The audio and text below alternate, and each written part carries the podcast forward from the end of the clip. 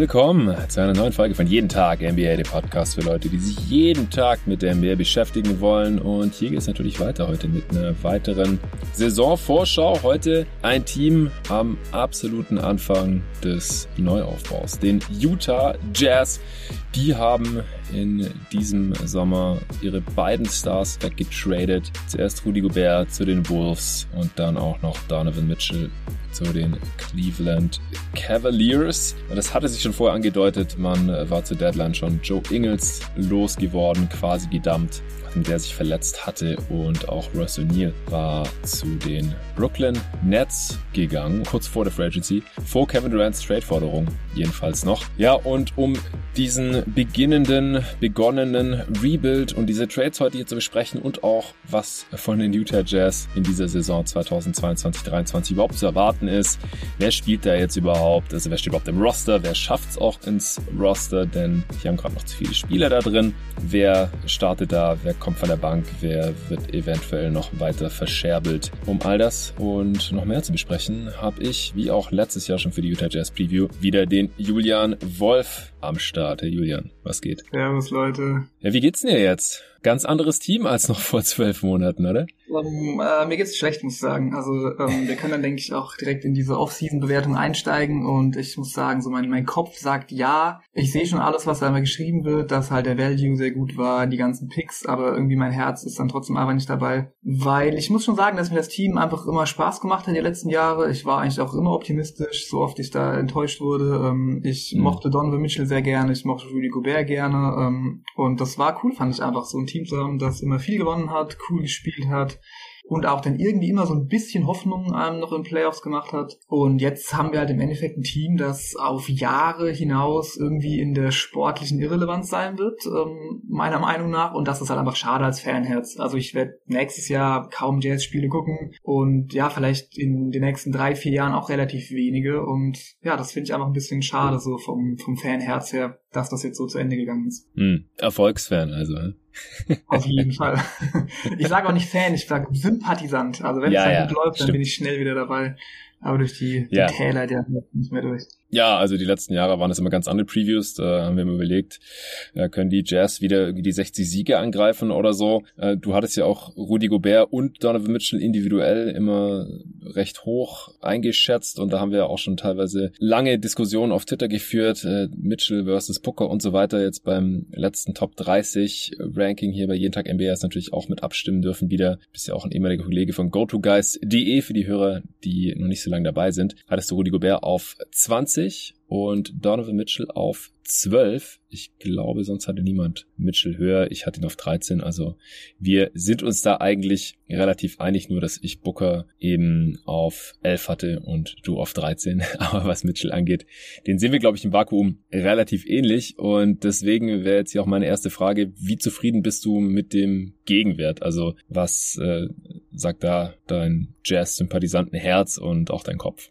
Ähm, meinst du das konkret den Mitchell-Trade? Also wir können ähm, Gobert und Mitchell. Ja, also, fangen wir mal beim Gobert-Trade ja, an, der so der, der erste Trade weil der da auch die Offseason so sehr geprägt hat. Ähm, ja, das ist schon krass, finde ich, einfach wie viele Picks da dabei sind ähm, und auch wie viele gute Spieler, die man ja eventuell noch weiter traden kann, von denen was hat. Ähm, also da, wie gesagt, mein Kopf sagt da ganz klar, für den Value muss man es eigentlich fast machen. Ähm, so rein rational betrachtet ist das guter Value. Ähm, vielleicht noch so zwei Aspekte, ähm, die da, finde ich, meist meistens ein bisschen zu kurz kommen, mhm. ist, ähm, die Swaps werden für mich immer massiv überbewertet ähm, bei den äh, bei den Bewertungen der Trades. Also wenn ich da teilweise okay. lese, dass er wie sieben Picks oder so eingebracht hat, dann muss man halt ganz klar sagen, also ein Swap ist halt kein extra Pick.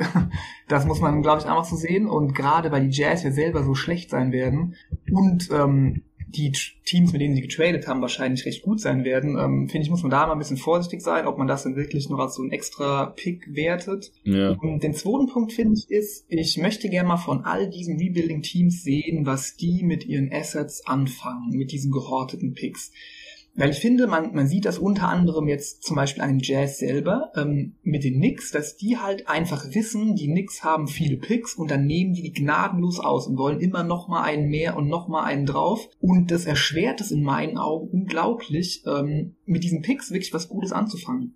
Weil ich glaube, wir ja. werden das auch ähm, nachher noch beim, beim Roster sehen. Ähm, der ist sehr voll. Und ich glaube einfach, man kann als so eine NBA-Franchise nicht einfach jedes Jahr drei Rookies picken oder auch nur zwei und die alle vernünftig entwickeln. Das, ähm, da stößt man einfach, glaube ich, an Kadergrenzen auch und auch an Entwicklungschancengrenzen. Und was man dann natürlich machen kann, ist, dass man das halt bündelt. Ne? Also verschiedene Picks dann nutzt, um hochzutraden, um irgendwie einen Spieler zu bekommen, den man unbedingt haben will. Genau. Und auch da bin ich mir halt nicht sicher, ob man da nicht einfach grandios überbezahlen muss. Zum Beispiel am Draft Day, um um halt dann seine Spieler zu bekommen, weil alle Teams das wissen. Aha, ihr habt im Zweifel noch einen ähm, Pick, den ihr drauflegen könnt und ähm, ja, wie gesagt, ihr könnt diese nicht alle selber benutzen, um sie zu entwickeln.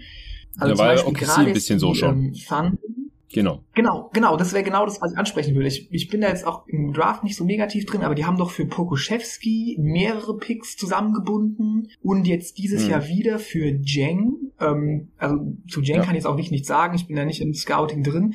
Aber irgendwie habe ich ja immer das Gefühl, dass bei diesen Picks ähm, quasi der Grenznutzen echt abnimmt. Also einen Pick zu haben ist grandios, weil man mit dem halt potenziell noch einen X-Faktor kriegen kann in einem Trade. Und je mehr Picks man hat, desto weniger ist dann halt, finde ich, der Wert von noch einem Pick oben drauf als ja, Franchise. Das, das ist so. Ja, und da bin ich mal wirklich gespannt, was all diese Teams mit diesen Pick-Hort äh, Horten da wirklich mit anfangen werden. Ja, auf jeden Fall. Also kann ich nachvollziehen. Ähm, ich hau noch mal kurz raus, was äh, für Gobert alles äh, zurückkam für die Hörer, die es gerade nicht so auf dem Schirm haben. Und ich habe auch neulich im Bulls-Pod glaube ich, das nicht ganz korrekt wiedergegeben, ist im Nachhinein erst aufgefallen. Äh, deswegen hier an der Stelle nochmal. Die Jazz haben bekommen von den Wolves. Den 2023er First, der ist aber Top 12 geschützt und falls der nicht rübergeht, also falls die Wolves einen Pick in den Top 12 bekommen in der nächsten Draft, das ist sehr unwahrscheinlich, äh, dann wären das zwei Seconds. Also dafür müsste irgendwie Gobert out for Season sein und dann wahrscheinlich auch noch Towns oder Edwards oder sowas, dass die in der Lottery landen, dann auch noch in der Top 12. Dann äh, 2025 ist es nochmal ein First Round Pick, der ist dann ungeschützt. 2027 nochmal einer und 2029 nochmal einer, der ist wiederum Top 5 geschützt. Also der in äh, sieben Jahren dann, der ist nochmal relativ leicht geschützt. Also falls die Wolves 2029 dann äh, in der Top 5 landen, weil sie total schlecht sind, weil Anthony Edwards verletzt ist oder schon nicht mehr da ist, dann in seiner Age 27 Season müsste das dann sein oder 28 vielleicht, ist dann eigentlich voll in seiner Prime und Towns könnte ja auch noch da sein, Gobert ist bis dahin wahrscheinlich nicht mehr relevant, aber der Pick hat halt theoretisch ein bisschen Upside, aber ist dann halt auch gedeckelt durch äh, die Top 5 Protection und dann hat man halt noch zwei Swaps dazwischen. Nee, ein Swap, sorry. Und ich glaube, das ist auch der Fehler, den ich neulich im Bullspot gemacht habe. 2026 hat man noch das Swap Right, also falls da der Wolves Pick besser sein sollte als der der Jazz äh, in vier Jahren, das ist auch schon relativ unrealistisch, äh, dann dürfen die Jazz da nochmal tauschen. Also das ist ja auch das, was du gerade meintest. Also ich, die Wolves werden 2026 wahrscheinlich besser sein als die Jazz und dann ist dieser Swap halt irrelevant, aber es hat, man hat halt nochmal ein paar Lottery-Tickets mehr halt. Also falls einfach was komisches passiert, die Jazz werden besser, schneller besser, als alle denken und die Wolves sind nicht so lang so gut mit diesem Kern in der Regular Season, wie jetzt die meisten erwarten dann äh, haben sie halt nochmal die Chance. Und dann die ganzen Spieler, das ist ja gerade auch schon angeschnitten, man hat äh, mit Bolmaro und Walker Kessler noch die letzten beiden First-Round-Picks der Wolves bekommen. Äh, dann noch mit Jared Vanderbilt einen ganz interessanten, noch relativ jungen äh, Defensivspezialisten im Frontcourt, äh, Patrick Beverly, den man mittlerweile schon weiterschicken konnte für THT und Stanley Johnson, also noch einem halbwegs interessanten jungen Spieler mit Stanley Johnson, einen, der das Roster vielleicht gar nicht schafft müssen wir nachher noch besprechen. Malik Beasley, noch ein Scoring, Wing, Shooting Guard Size eher, der auch wirklich die Dreier ballert und das auch sehr gut kann, aber ein schlechter Defender ist und sonst nicht so super viel macht, den man vielleicht noch weiter traden kann. Der wird wahrscheinlich eher nicht Teil des nächsten guten Jazz-Teams sein, dafür ist schon ein bisschen zu alt. Ähm, das ist schon einiges äh, an, an Holz gewesen, was man da zurückbekommen hat für Rudy Gobert, vor allem, weil ich mir nicht vorstellen kann, dass es wirklich einen signifikanten Wettbieter gab neben den Wolves. Also das waren krasser Tra Trade von Danny Ainge, auch wenn du jetzt selber gar nicht so positiv gestimmt bist, was die ganzen Picks und den Swap angeht. Richtig?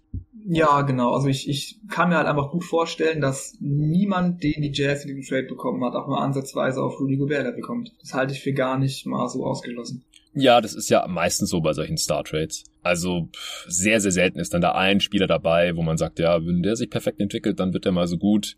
Also den Spieler sehe ich da jetzt auch nicht. Aber ich finde, es war trotzdem der richtige Zeitpunkt, um Rudy Gobert zu traden, weil er jetzt halt noch als dieser, ja, vielleicht beste Regular Season Defender gilt und halt noch in seiner Prime ist und es war jetzt schon nicht das Selbstverständlichste der Welt, dass Danny Ainge ein halbes Jahr nach seinem Antritt hier den Laden schon in die Luft sprengt. Aber viele Franchises verpassen diesen Moment halt auch und warten noch eine halbe Saison oder noch mal eine Saison und dann wäre Rudy Gobert vielleicht nur noch weniger wert gewesen, wenn die Jazz vielleicht auch eine schlechtere Saison mal gehabt hätten oder wenn er dann so erste Alterserscheinungen zeigt oder vielleicht doch mal länger verletzt ist, was er bisher auch nie war. Äh, deswegen glaube ich, war das jetzt schon der richtige Zeitpunkt. Und man hat halt wenigstens einige Firsts, die man dann entweder wieder bündeln kann, um in der Draft mal den Wunschspieler zu bekommen oder um fünf Spots hochzutraden oder so. Oder vielleicht für einen noch relativ jungen Star im ja, ersten NBA-Vertrag, also nach dem Rookie-Deal, wenn da mal wieder einer weg wollen sollte, wie es jetzt halt bei Mitchell der Fall war, kommt selten vor, aber könnte ja mal wieder passieren, dann kann man da halt wahrscheinlich schon ein gutes Paket schnüren. Und was ich halt auch für relativ unwahrscheinlich halte, ist, dass halt einer oder zwei dieser Bulls-Picks so toll werden, dass man damit jetzt ein krasses Talent sieht, der dann irgendwann mal so gut wird wie Rudy Gobert. Aber so ist es halt. Ja, wenn man einen All-NBA-Spieler tradet oder einen Defense, mehrfachen Defensive Player of the Year, dann bekommt man so gut wie nie ein ähnliches Talent zurück. Also Natürlich nicht sofort. In aller Regel, Stars gegen Stars Trades sind sehr, sehr selten. Äh, aber meistens wird halt auch keiner der Spieler im Paket dann jemals so gut wie der Star, den man abgegeben hat. Kann man gerne mal alle Star Trades durchgehen der letzten 20 Jahre oder so. Das kommt einfach so gut wie nie vor und so ist es hier halt auch. Aber einfach so im, im Vakuum, finde ich, vom erwartbaren Gegenwert, auch mit Rudy Goberts Deal. Und in seinem Alter war das schon ein unfassbar guter Gegenwert noch. Und was wir vielleicht auch nochmal erwähnen sollten, wäre, ähm, es hat halt bei den Jazz letzte Saison auch einfach irgendwie zwischenmenschlich nicht mehr gepasst. Ähm, mhm. War, denke ich mal, so das Gefühl, was man als Außenstehender haben muss dass da irgendwie einfach diese Mitchell-Gobert-Paarung nicht mehr so richtig funktioniert hat. Und dann ist es halt nur folgerichtig, dass man was ändern muss. Und wenn man dann was ändern muss, dann sollte man das ändern, weil es eben einfach ein echt gutes Paket war. Und so geht's dann immer weiter. Ne? Wenn man eben Gobert dann für dieses Paket wegtradet, dann ist es nur folgerichtig, dass man dann eben Mitchell auch noch hinterher schickt. Ja, also da sage ich wirklich gar nichts, dass das nicht einfach rational so aus Manager-Sicht die richtige Entscheidung war. Ja, wir mhm. können ja nochmal mit Mitchell weitermachen als Trade. Ja, voll ähm, gern. Das ist natürlich schon irgendwie, ähm, naja, komisch, dass er ein wenig weniger eingebracht hat aus seinen Picks als Goubert, ähm, weil ich glaube, als die allermeisten ihn irgendwie als besseren Spieler sehen, der jünger ist. Aber das sollte dann eben nicht der Maßstab sein, weil Goubert da schon irgendwie eine Sondersituation ähm, war. Ich muss sagen, ich finde den Deal für Mitchell jetzt okay vom Wert, unter anderem, weil ich eigentlich sogar Mark Cannon und Sexton ganz gerne mag als Spieler, ähm, weil mhm. man braucht ja einfach irgendjemanden, der auch ein bisschen was machen kann. Ähm, man kann ja nicht einfach wirklich eine G-League-Mannschaft da aufs Feld werfen. Und ich glaube, das sind dann einfach beides Spieler, die einen jetzt nicht zu gut machen, das auf gar keinen Fall, aber die irgendwie trotzdem einfach so ein bisschen für die Fans und für das Produkt einfach ein bisschen was anbieten können und die jetzt auch, finde ich, Verträge haben, die jetzt vielleicht einfach zwei Jahre lang da ein ähm, bisschen die Show laufen lassen in Utah und danach vielleicht nochmal für einen Pick oder so weitergeschickt werden können. Ähm, insofern finde ich das ganz okay, dass man da auch noch so ein paar etwas etabliertere Spieler zurückbekommen hat. Und ja, ich denke, es war da auch ähm, einfach folgerichtig. Ja, also ich hau auch hier nochmal kurz das Paket raus. Donovan Mitchell ging zu den Cavs für drei Spieler. Ja, Marken und Sexton hast du gerade schon erwähnt. Die haben, sind jetzt beide in ihrem ersten Vertrag Post-Rookie-Deal. Marken im zweiten Jahr. Sexton hat in dem Zuge des Trades direkt eine Verlängerung bekommen, die er so wahrscheinlich auch sonst nirgendwo mehr bekommen hätte. Also für ihn hat es sich auch gelohnt, da zu warten. Die Cavs hatten ihm anscheinend auch nicht so viel angeboten gehabt vorher. Da waren, glaube ich, so 50 Millionen Dollar über vier Jahre kolportiert worden. Jetzt im Endeffekt verdient er zwischen 16,5 und knapp 19 Millionen bis 2026 ohne irgendwelche Optionen, also ein Vierjahresdeal. Ich glaube, das waren 71 Millionen oder sowas, gut 70. Und Markenen äh, hat noch drei Jahre seines Deals übrig, den er letztes Jahr bei den Cavs unterschrieben hatte. Der verdient sehr ähnlich, aber ein Jahr kürzer eben auch zwischen 16,5 und 18 Millionen bis 2025. Also finde ich interessant, dass du gerade gesagt hast, dass die jetzt hier ein paar Jahre zocken können und dann vielleicht weitergetradet werden. Also dass du die auch nicht gerade als äh, Teil des jungen Kerns oder sowas ansiehst. Da kannst du gerne gleich was zu sagen. Ich hau noch kurz den Rest des äh, Packages raus. Dann kam noch Ojak Baji, das war der First-Round-Pick der Cavs in diesem Jahr mit First Rounder. Ich kann mich erinnern, dass Torben den hoffnungslos overdrafted fand, also ein Reach zu hoch, schon relativ alt. Ja, kann vielleicht den Dreier und kann vielleicht verteidigen, aber ist halt auch kein großer Wing in der Defense, also dann auch vom beschränkten Value, wenig positionelle Versatilität und so weiter und so fort. Also jetzt auch, wahrscheinlich auch niemand, der jetzt direkt irgendwie Teil hier des, des äh, nächsten tollen Jazz-Teams wird. Tendenziell, ja, ausschließen kann man es natürlich nie. Der hat noch nicht mal ein NBA-Spiel gemacht. Dann haben sie drei ungeschützte Firsts bekommen, also ein mehr als äh, die Jazz von den Wolves zu Gobert bekommen haben, aber halt auch nur drei Firsts, nicht insgesamt vier. Von den Wolves kamen zwei geschützte, habe ich ja gerade erklärt. Zwei ungeschützte, hier kommen drei ungeschützte. 2025, 2027 und 2029. Ich würde auch wiederum hier sagen, dass der 2029er First die höchste Upside hat, vor allem weil der halt komplett ungeschützt ist.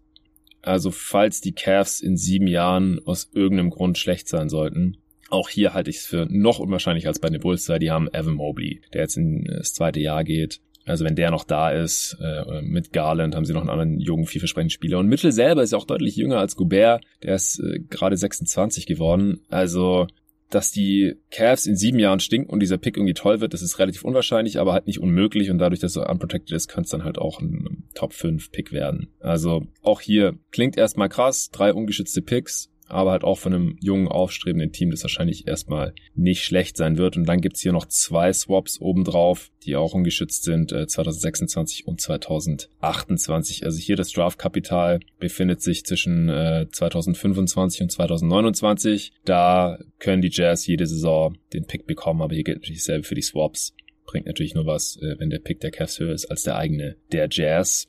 Also ich hab's, glaube ich, auch direkt auf Twitter geschrieben nach dem Mitchell Trade. Ich finde dieses Paket, äh, ich finde es okay für die Jazz, aber ich finde es jetzt nicht unfassbar. Und ich habe im in der Knicks Preview ja schon gesagt, ich verstehe nicht, wieso die Knicks das nicht geschlagen haben, überboten haben. Weil du hast es ja gerade auch schon angesprochen und da stimme ich dir eben zu und das habe ich mit Sven auch lang und breit diskutiert in besagter Knicks Preview letzte Woche. Irgendwann muss man halt die Picks äh, ummünzen in ein Star-Talent oder in einen Star und es kommt halt nicht alle Tage ein All-NBA-Level-Talent, das 26 ist und in deiner Stadt zocken möchte und quasi ein Local Kid ist, auf den Markt. Und wenn du da nicht deine ganzen Chips auf den Tisch wirfst, wann denn dann? Worauf sparst du hier noch?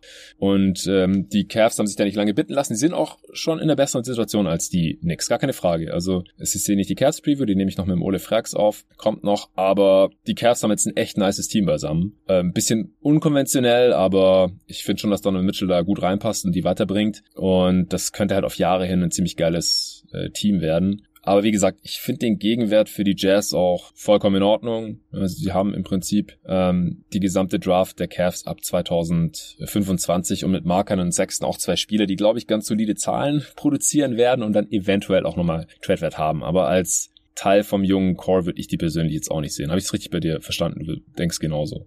Ja, also für mich gibt es in Utah immer noch keinen jungen Core. Ähm, da sind die aber noch ein, zwei Saisons entfernt, dass sie überhaupt wieder irgendwie darauf gucken, was für die Zukunft kommt. Okay, wenn du auch sonst nichts zu Mitchell-Trade zu sagen hast, dann würde ich sagen, kommen wir noch kurz zu den anderen beiden Trades. Bogdanovic erst letzte Woche weggegangen, hatte ich auch noch keine Möglichkeit im Pod was zu, zu sagen, beziehungsweise sparen wir das dann auch immer für die jeweiligen Previews auf. Wird auch in der Pistons-Preview sicherlich nochmal besprochen werden. Die äh, nimmt das bis das jetzt schon sehr beliebte neue Duo auf aus Luca und äh, Tobi Bühne.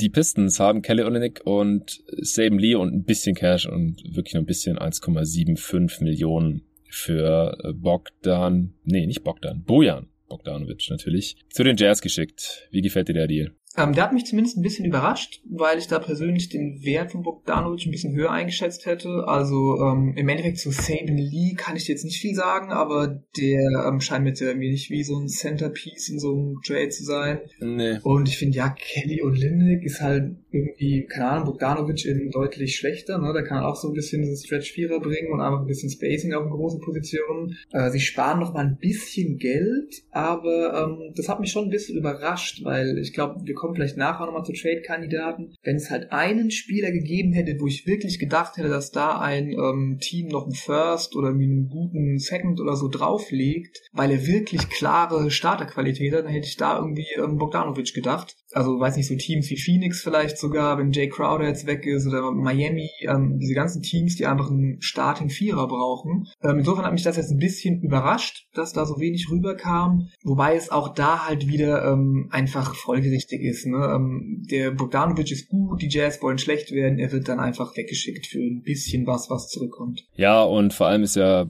Bogdanovic auch ein expiring Deal, das heißt, man musste den jetzt traden oder halt noch vor der Deadline, aller spätestens, aber da wäre der Wert nicht angestiegen dann ist es halt nur ein Rental für ein paar Monate und dann kann er hingehen, wo er möchte. Und Kelly Olenek, der hat nächste Saison auch noch Vertrag über 12,2 Millionen. Das ist nicht garantiert, da sind nur drei Millionen von garantiert. Also der könnte halt auch noch vor der Deadline getradet werden. Ich gehe davon aus, der wird jetzt erstmal geshowcased, aber wenn man zur Deadline nicht traden kann, dann kann man auch sein, kann man sich überlegen, sein Gehalt zu garantieren und dann kann man ihn auch nächsten Sommer noch traden oder vor der nächsten Deadline. Also man kann das noch so ein bisschen vor sich herschieben. Äh, insgesamt verdient er aber deutlich weniger als Bogdanovic, ungefähr sieben Millionen weniger. Und Saban Lee, ja, das war ein Second Round Pick, äh, der kann ich wirklich werfen. Äh, Backup, Guard und auf dem Niveau ja, so semi-interessantes Talent äh, kein Teil der Zukunft höchstwahrscheinlich, nicht so besonders viel Trade-Wert in der Zukunft. Da haben die Jazz jetzt halt einige Spieler, also müssen wir mal gucken, ob Lee den äh, Kader im Endeffekt schafft. Alle Spieler der Jazz haben einen garantierten Vertrag, also daran kann man es jetzt gerade nicht ablesen. Aber äh, Lee verdient halt unter zwei Millionen. Er verdient äh, übrigens genau die Summe, die die Pistons an Cash mitgeschickt haben, ist mir jetzt gerade aufgefallen, ehrlich gesagt. 1.752.638 Dollar. Also haben da die Pistons schon das Gehalt für Lee mitgeschickt. Also wenn der jetzt nicht im Training Camp irgendwas krasses reißt, dann können die ihn einfach entlassen und die Pistons haben das Gehalt schon gezahlt. So. Das ist vielleicht schon mein erstes Anzeichen dafür, äh, wie Saban Lee ähm, von den Pistons beziehungsweise auch von den Jazz hier gesehen wurde. Die Pistons mussten aber auch einen Roster-Spot clearen. Das ist auch ein Grund, wieso die diesen Two-for-One-Deal gemacht haben. Ähm, Kemba Walker wird sicherlich auch noch rausgekauft und dann müssten die auch unter der Grenze sein. Aber wie gesagt, das wird in der Pistons Preview noch besprochen werden. Also ich fand den Gegenwert für Bogdanovic auch bisschen enttäuschend, dass es jetzt irgendwie gar kein Pick bei rumkam. Spricht aber jetzt auch nicht gerade für seinen Trade-Wert, weil warum haben da nicht die Heat oder Suns zugeschlagen zum Beispiel, wie du gerade schon gesagt hast, bei einem kräftigen, relativ großen, erfahrenen Wing, der schießen kann und noch ein bisschen mehr äh, machen kann, offensiv und defensiv. Ja, wenn der jetzt dein vielleicht schlechtester Defender auf dem Feld ist, dann hast du kein großes Problem. Also bei den Heat oder so hätte ich mir schon vorstellen können, dass die trotzdem dann mit dem auf dem Feld switchen können. Bei den Jazz war es halt das Problem, dass er nicht der schlechteste Defender war, sondern wahrscheinlich der beste Perimeter Defender oder der zweitbeste, je nachdem, äh, wie das Royce O'Neal Matchup aussah. Und dann hast du halt schon ein Problem, wenn nicht gerade Rudy Gobert den Laden zusammenhält in der Regular Season und spätestens Playoffs, ist dann ein großes Problem. Ja, äh, und Royce O'Neill, der hat äh, wiederum aber einen sehr guten Gegenwert eingebracht, wie ich finde. Denn äh, für den haben die einen 2023er First bekommen. Das wird zwar der schlechtere von Houston oder Philly, also es wird dann wohl der Philly-Pick werden in der nächsten Draft. Aber das wird halt ein Late First. Und das ist sicher. Und das hat mich schon gewundert, dass ein Team für Royce O'Neill nach seiner letzten Saison noch ein First in den nächsten Draft abgibt. Wie sieht's bei dir aus? Also das ist für mich mit Abstand der beste Deal, den die Jazz diesen Sommer gemacht haben. Also ich, ich bin kein Royce O'Neal-Fan gewesen. Also für mich halt einfach ein Spieler, der hat einen ganz guten Ruf, weil er halt der Einäugige unter den Blinden war in Utah. Also ich finde, er hat so diese 3D-Label, aber ist, finde ich, eigentlich kein, also kein 3. Ähm, er trifft ja. zwar schon irgendwie in der Regular Season so bei halbwegs mäßigem Volumen, aber wird halt knallhart stehen gelassen in den Playoffs. Also ist da fast schon ja. ein Non-Shooter gefühlt, wie die Teams ihn behandeln.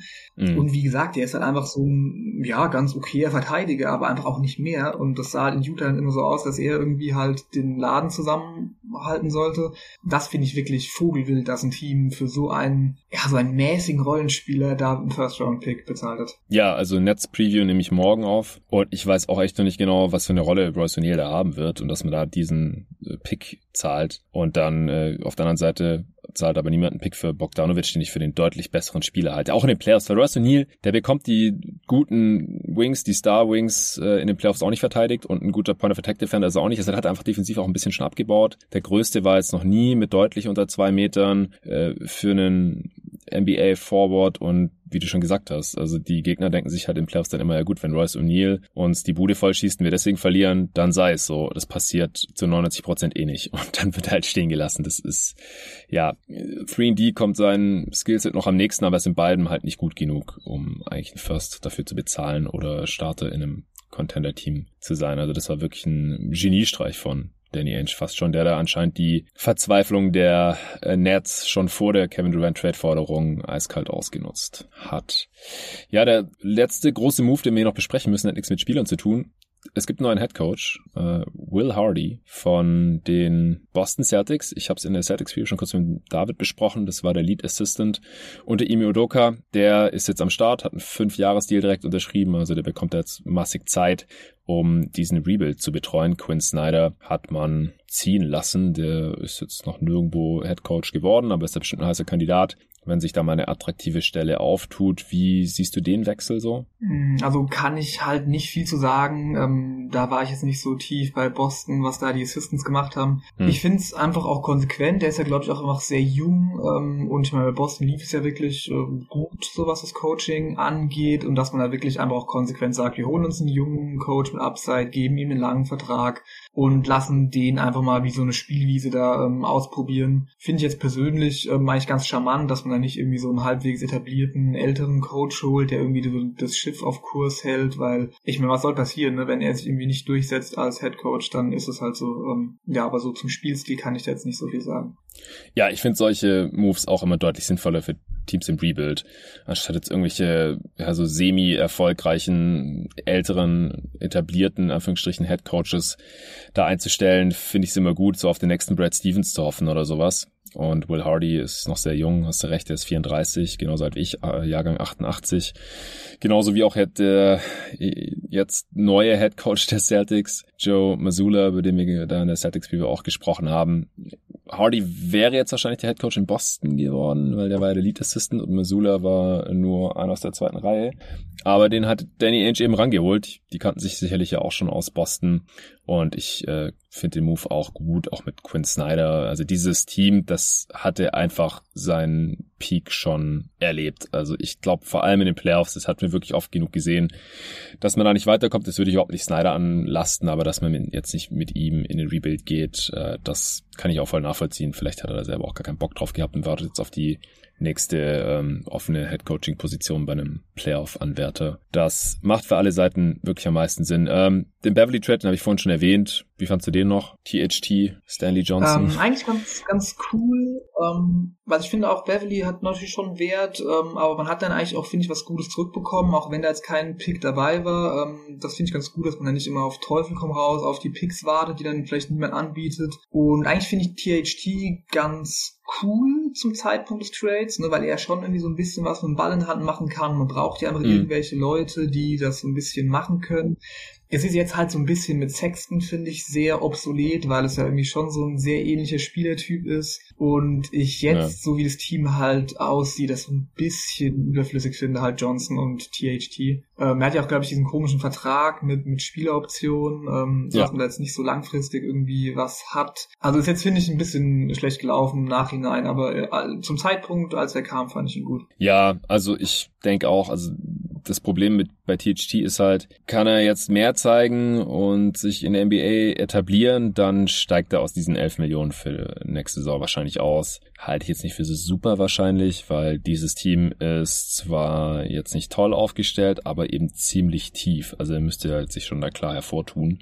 Und die Jazz wissen es ja auch. Also warum sollten sie ihm jetzt hier die allergrößte Bühne geben mit, keine Ahnung, 30 plus 35 Minuten pro Nacht, wo er dann irgendwie eine geile Statline aufs Parkett legen kann, also nächsten Sommer weg. Ähm, ja, vielleicht ein bisschen showcasen, um ihn dann weiter zu verschiffen. Ich weiß es nicht, aber wenn er jetzt halt keine tolle Saison hat, dann nimmt er einfach die 11 Millionen und die ist er dann halt wahrscheinlich nicht wert, weil sonst würde er aussteigen. Also diese, dieser Vertrag, das äh, war halt auch wieder ein ziemliches Ei, das die Lakers sich da gelegt haben und die können echt froh sein, dass sie für ihn und Stanley Johnson jetzt noch äh, so einen gut passenden Spieler wie Patrick Beverly gefunden haben.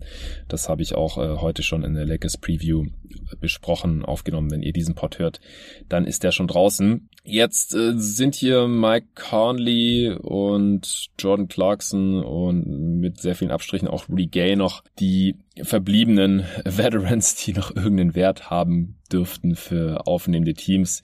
Das Problem ist, vor allem bei Conley und auch Gay, dass die ja, ungünstige Verträge haben. Also Conley noch 23 Millionen jetzt in der Saison und dann ungarantiert für die folgende Saison 24,4 Millionen, aber 14,3 davon sind eben garantiert. Also da muss dann halt auch ein Team, also das bringt einem offenen Team nicht so super viel, dass man sagt, ja, letztes Vertragsjahr ungarantiert, weil 14,3 Millionen müssen wir auch zahlen, wenn sie nach Hause schicken und der kein einziges Spiel macht.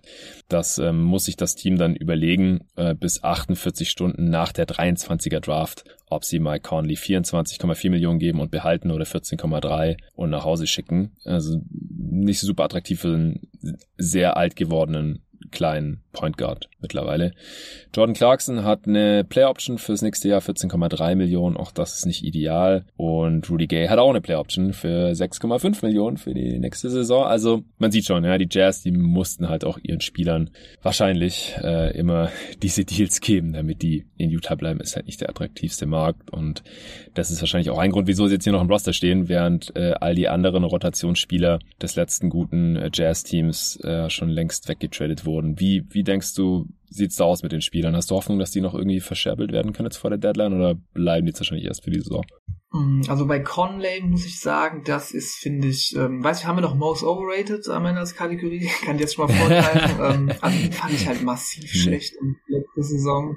Ähm, und auch die Playoffs waren grausig. Ähm, ja, oh Gott, das stimmt. Ja, also jetzt einfach halt alt und klein. Also für mich ist das einfach ein Spieler bei einem Contender, ist er eigentlich so an der Grenze zu nicht mehr spielbar in den Playoffs, ähm, weil er einfach attackiert werden wird von physisch größeren Spielern. Und dann ist das halt irgendwie so ein, ja, so ein Bankguard, ne, auf den du dich eigentlich in den hohen Runden nicht mehr verlassen mhm. kannst und der dir halt in der Regular Season und vielleicht in der ersten Runde noch so ganz gutes äh, Veteran Guard Play bringt. Und das bei dem Vertrag, da sehe ich halt überhaupt nicht, warum sich ein Contender oder Playoff-Team ihn reinholen sollte. Ja, bei den anderen Spielern, ähm, so bei Clarkson und auch vielleicht auch bei Mike, äh, Malik Beasley, ähm, da hätte ich halt irgendwie noch Hoffnung, dass man da einen Second einfach für abstaubt, weil die finde ich einfach so ganz klare Skillsets haben. Ne? Also die können nicht verteidigen, ja. ähm, die werden wahrscheinlich auch irgendwann vom Feld gespielt, aber bis zu dem Punkt liefern sie dir halt einfach Offense und Dreier. Ähm, das ist so ganz klar, finde ich, was die können. Also ich glaube zum Beispiel bei Clarkson wurde ja Milwaukee ab und an mal so als, ähm, als Abnehmer genannt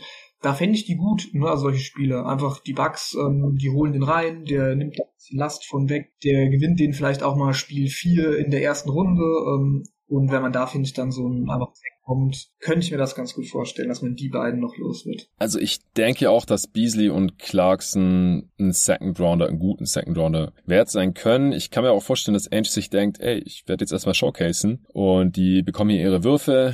Beasley vielleicht als Starter und dann können wir langsam zum nächsten Programmpunkt übergehen und Clarkson nach wie vor äh, von der Bank, äh, wurde ja auch Six Man of the Year in der vorletzten Saison und so weiter.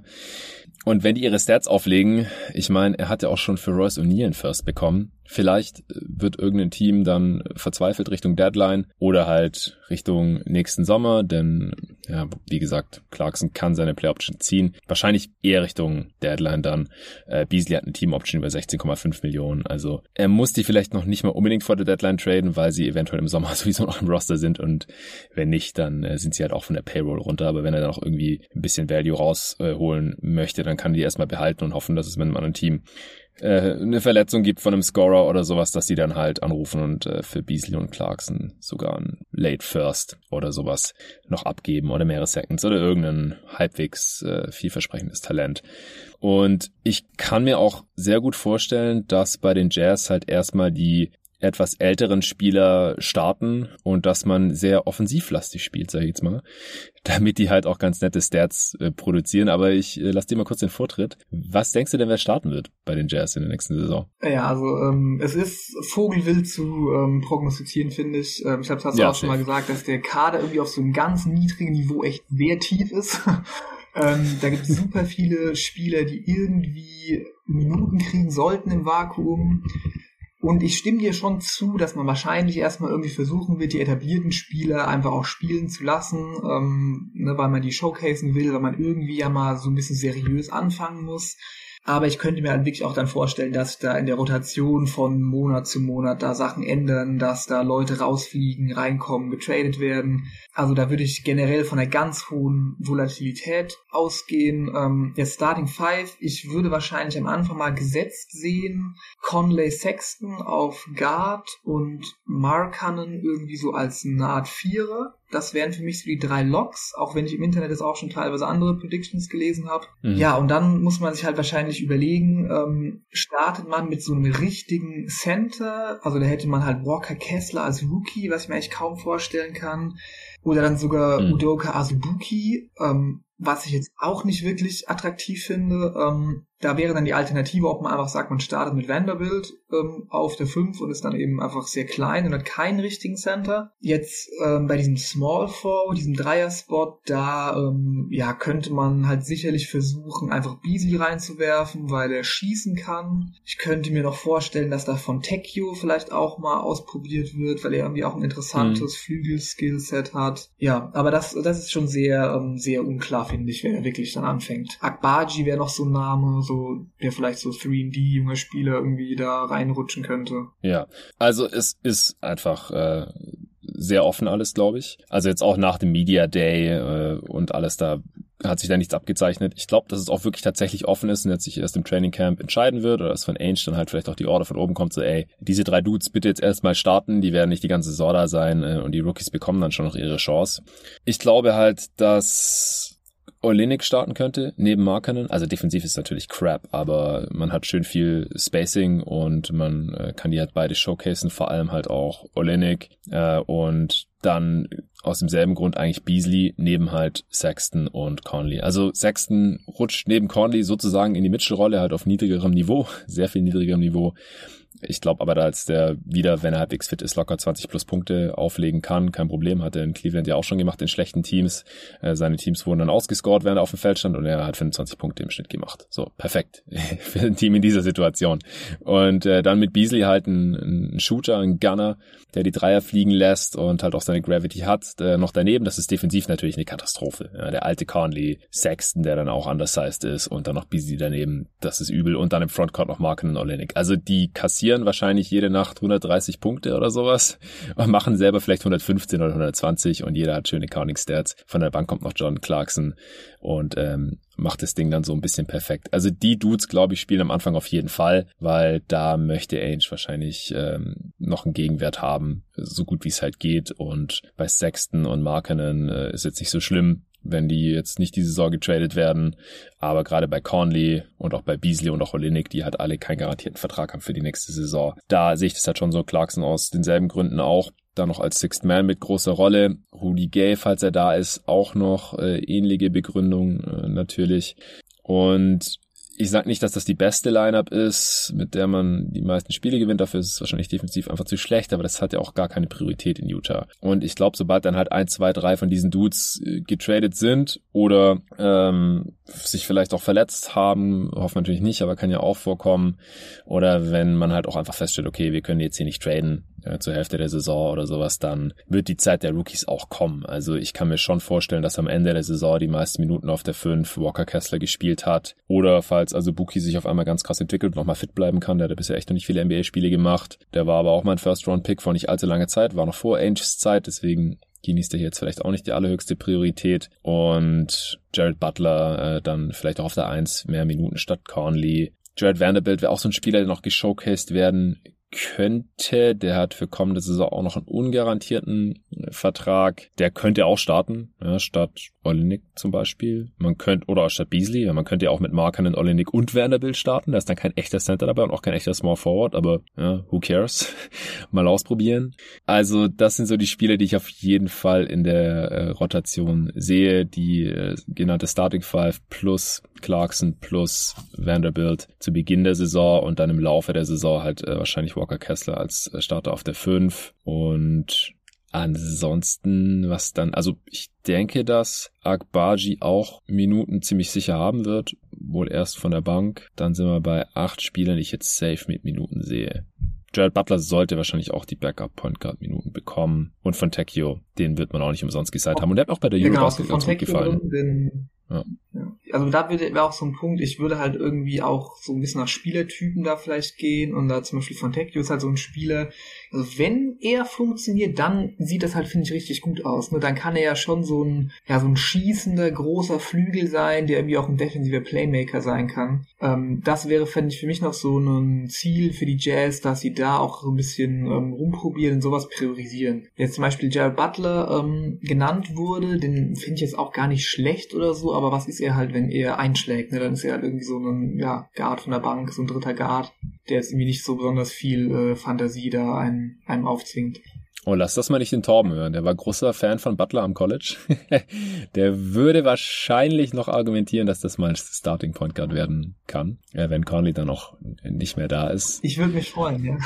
ja, ja, klar. Also, was äh, Spielerentwicklung angeht und dann vielleicht die Tanking Lineup oder so in der zweiten Hälfte der Saison, spätestens im letzten Drittel, da würde ich halt von Walker Kessler auf der 5 ausgehen äh, und daneben dann auf jeden Fall von Tecchio mit vier Minuten, Akbaji, Jared Butler und wahrscheinlich auch THT und oder Nikhil Alexander Walker. Wir müssen aber halt auch mal gucken. Wie gesagt, wir müssen eigentlich noch drei Dudes hier aus dem Kader rausschmeißen. Also wir haben vorhin schon Saban Lee so halbwegs abgesägt, weil sein Gehalt von den Pistons eigentlich schon gezahlt wurde. Butler verdient am wenigsten, weil er ein Second Round Pick war mit 1,5 Millionen. Das wäre relativ günstig, den einfach zu entlassen. Und auch Stanley Johnsons 2,35 Millionen äh, laufen aus. Was sind so deine drei Top-Kandidaten, die es gar nicht ins Roster schaffen? Ähm, also für mich wäre Rudy Gay ähm, noch einer, den ich einfach gerne loslassen würde, weil er bringt diesem Team einfach, glaube ich, gar nichts ähm, und ja. er hat nichts verloren, so als Veteran. Ich glaube, für den Trade auch Buyout-Kandidat einfach sagt. Ja, ja. Nee, nee, nee, genau, dafür ist er viel zu schlecht mittlerweile. Den, finde ich, könnte man einfach rauskaufen. Ah, ich weiß nicht, ob Bolmaro ähm, eigentlich überhaupt so sicher im Sattel ist. Also ich meine, klar, er war mhm. auch noch mhm. relativ kürzlich ein First-Round-Pick, glaube ich, aber er hat irgendwie auch noch gar nichts gezeigt und fällt da halt auch brutal hinten runter. Ja, ansonsten, ich meine, Azubuki bin ich kein Fan von, aber man wird jetzt wahrscheinlich nicht ihn einfach cutten, weil er wirklich so der einzige halbwegs ähm, normale Center ist, den man noch hat. Also vielleicht wären es für mich wirklich Gay ähm, und Bolmaro und Sam Lee, die ich da rauswerfen würde. Ja. Ich finde bei Stanley Johnson, das war ganz interessant, also den hast du ja auch so als Cutting-Kandidat. Ich hatte noch überlegt, ob er vielleicht in die beste fünf gehört. ähm, wenn man sich quasi mal vorstellt, die Jazz würden wirklich mal dringend ein Spiel gewinnen würden. Ich weiß nicht, ob die da den nicht quasi auf die drei packen. Flügelverteidiger. Ähm. Also das ist halt auch so ein bisschen einfach die Frage, dass halt irgendwer muss ja da auch verteidigen. So. Also da könnte ich mir sogar fast vorstellen, dass er auch mal ähm, sogar noch Minuten bekommt, weil er so ein Flügelverteidiger sein kann.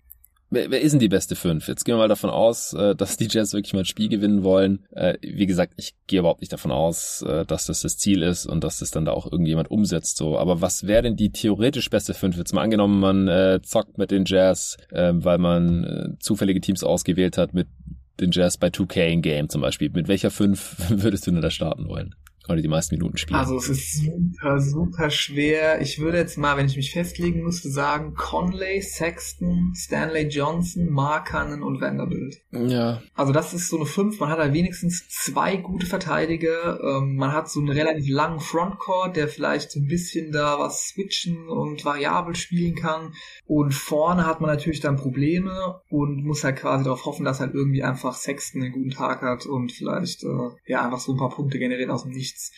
Aber ich könnte genauso mir vorstellen, dass man halt quasi sagt, wir stellen drauf Conley, Sexton, Clarkson, Markanen, Olinik. So, dann kassiert man halt jeden Angriff einen Punkt und muss halt hoffen, dass man vorne einen Dreier trifft. Also da, da das finde ich halt auch super schwer, was da jetzt wirklich Erfolg ähm, versprechen würde. Aber ich glaube, wie gesagt, das ist eben auch der Punkt, das ist nicht relevant dieses Jahr. Ja, ich glaube auch. Also ich glaube, im Frontcourt würde ich mit Vanderbilt, Olinik und Markanen tatsächlich gehen bevor ich mir da irgendwie Stanley Johnson antue oder Beasley oder sowas als Dreier. Und im Backcourt wahrscheinlich je nachdem, wie fit Conley noch ist, aber Sexton sollte da gesetzt sein und dann entweder Conley oder Clarkson neben.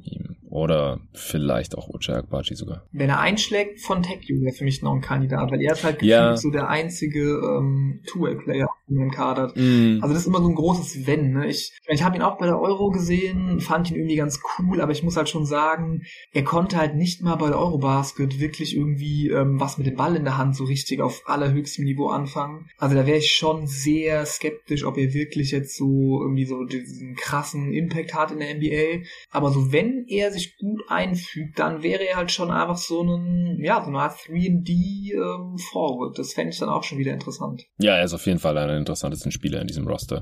Da stimme ich dir zu.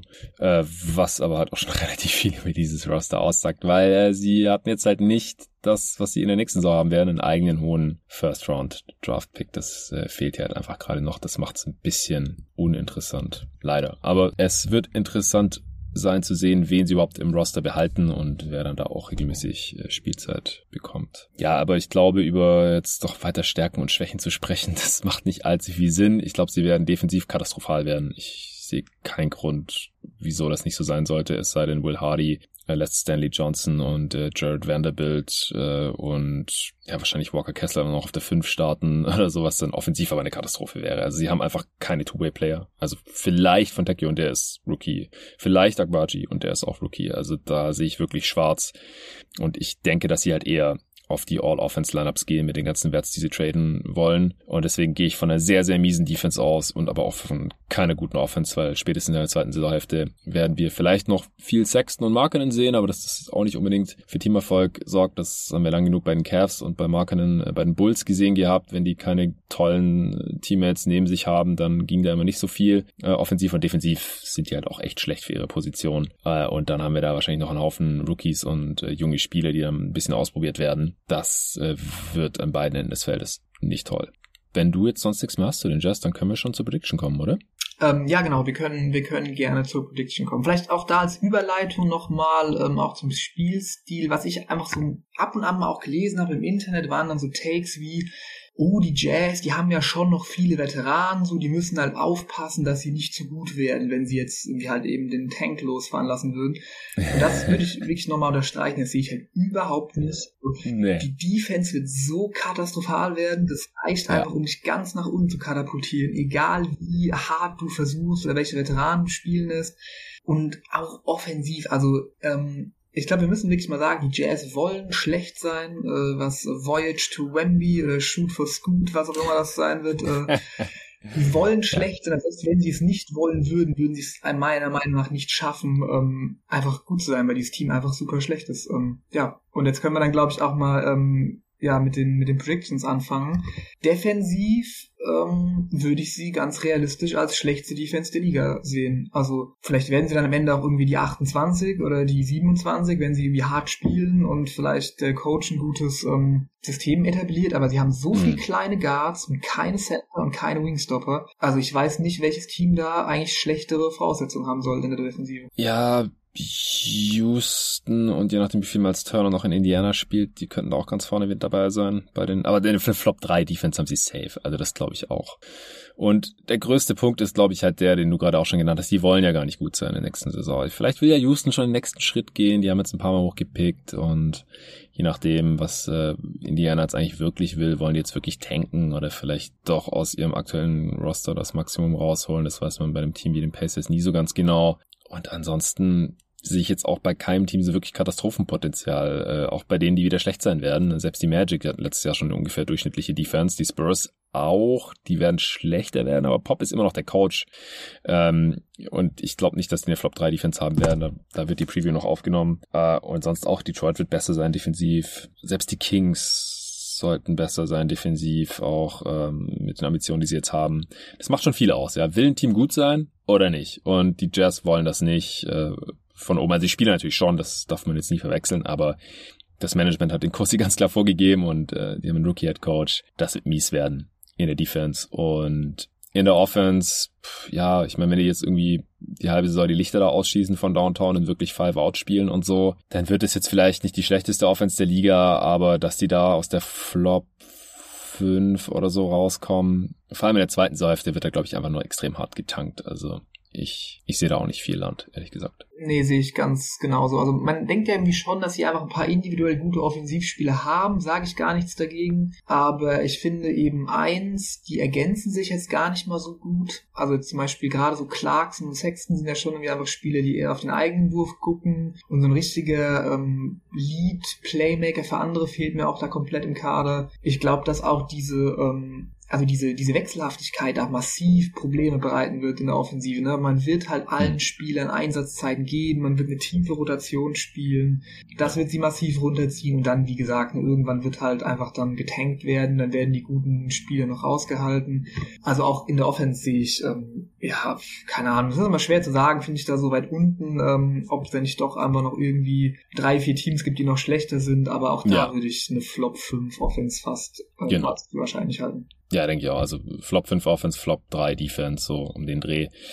Äh, Im Best Case und äh, klar, Best Case ist, die Jazz bekommen Wembanyama in der nächsten Draft oder sowas. Äh, das meinen wir nicht, sondern wie viele Siege holt dieses Team maximal aus deiner Sicht? Also wenn der Tank quasi scheitert, weil Will Hardy als Coach direkt zu gut ist und ähm, die Vets nicht weggetradet werden können und dann auch mehr spielen oder die jungen Spiele direkt einschlagen. Also es ist alles relativ unwahrscheinlich, aber im allerbesten Fall, ja, manche auch schlechte Teams overperformen ja mal ein bisschen. Wie viele Siege siehst du da für die Jazz? Also ich habe mir jetzt mal 25 aufgeschrieben. Ähm, ja, wie gesagt, man kann schon hier und da mal ein Spiel gewinnen, wenn man vielleicht auch wirklich so Teams dann irgendwann in den Untiefen des März mit Offensivpower überrennt oder so. Aber nee, ich sehe einfach wirklich nicht, wie das auch nur ansatzweise ansatzweise so in den 30er-Bereich kommen soll.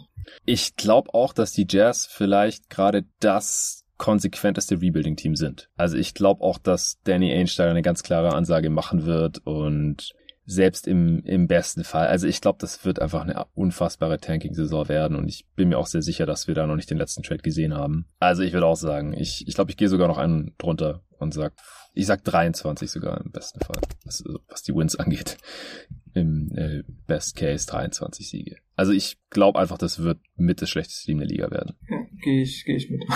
ja, und äh, im Worst Case, so wie viele Siege holen die, wenn sie wirklich komplett abstinken und die allermeisten ihre Spiele verlieren? Wir sehen es relativ selten, dass Teams deutlich unter 20 Siege holen, aber im schlechtesten Fall, wie, was sagst du da?